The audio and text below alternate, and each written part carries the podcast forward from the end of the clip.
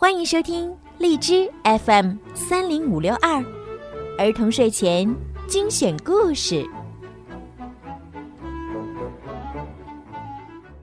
亲爱的小朋友们，你们好，我是小鱼姐姐，欢迎收听并关注公众号“儿童睡前精选故事”。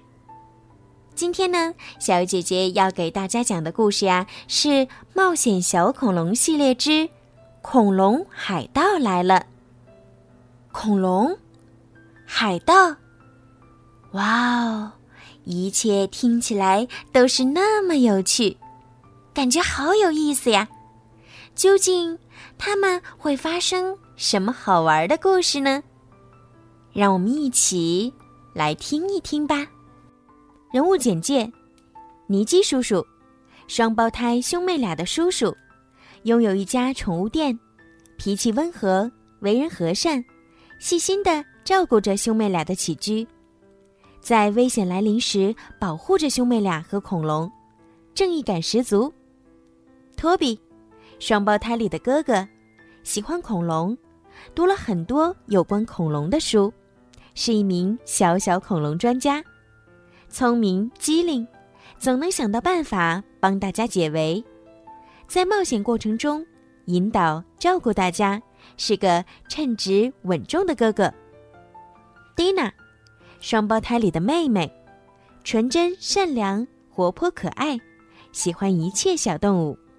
也是因为她的坚持，布朗提才能和他们生活在一起，在冒险中既有耐心又细心。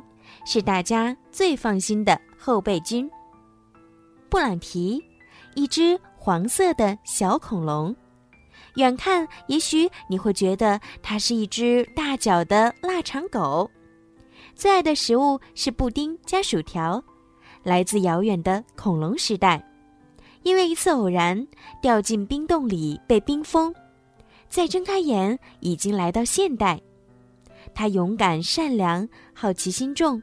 聪明伶俐，在危急时刻总是能够起到关键作用，是大家的活力素。福特斯，会飞的恐龙，和布朗提一起被冰封在洞里，最大的爱好就是睡觉和吃鱼，有着和庞大体型不符的憨厚可爱。看起来笨笨的他，却有一个关键性的隐藏技能，那就是穿越时空。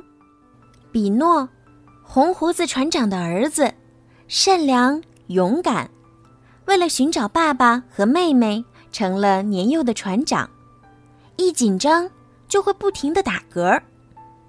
铁钩手，红胡子船长的下属，贪婪邪恶，想独吞财宝。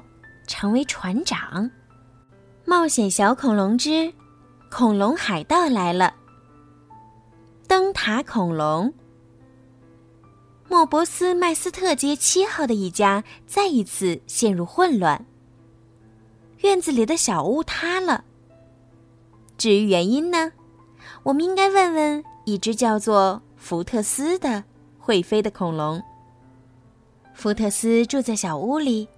它倒挂在房梁上，像一只巨大的蝙蝠，整天睡觉，还会打呼噜。它打呼噜的声音太大了，以至于小屋都被震塌了。尼基叔叔、蒂娜和托比迅速地把他拖进一楼的公寓里，他可不能被别人发现。顺便提一下，托比和蒂娜是双胞胎兄妹。他们的父母要在日本工作一段时间，所以兄妹俩要跟叔叔住在一起。公寓里，福特斯想要用爪子倒挂在水晶吊灯上，水晶吊灯根本没办法承受他的体重，跟着福特斯的身体一同掉了下来。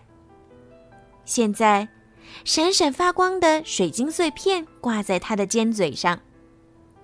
布朗提在他身边跳来跳去，咯咯笑着说：“呵呵，你就像一棵圣诞树。”门铃响了，柯林斯·莫里斯太太站在门外，他又来投诉了。尼基先生，怎么会有这么大的噪音？已经很晚了，我想要睡觉了。哦，不好意思，尼基叔叔赶紧道歉。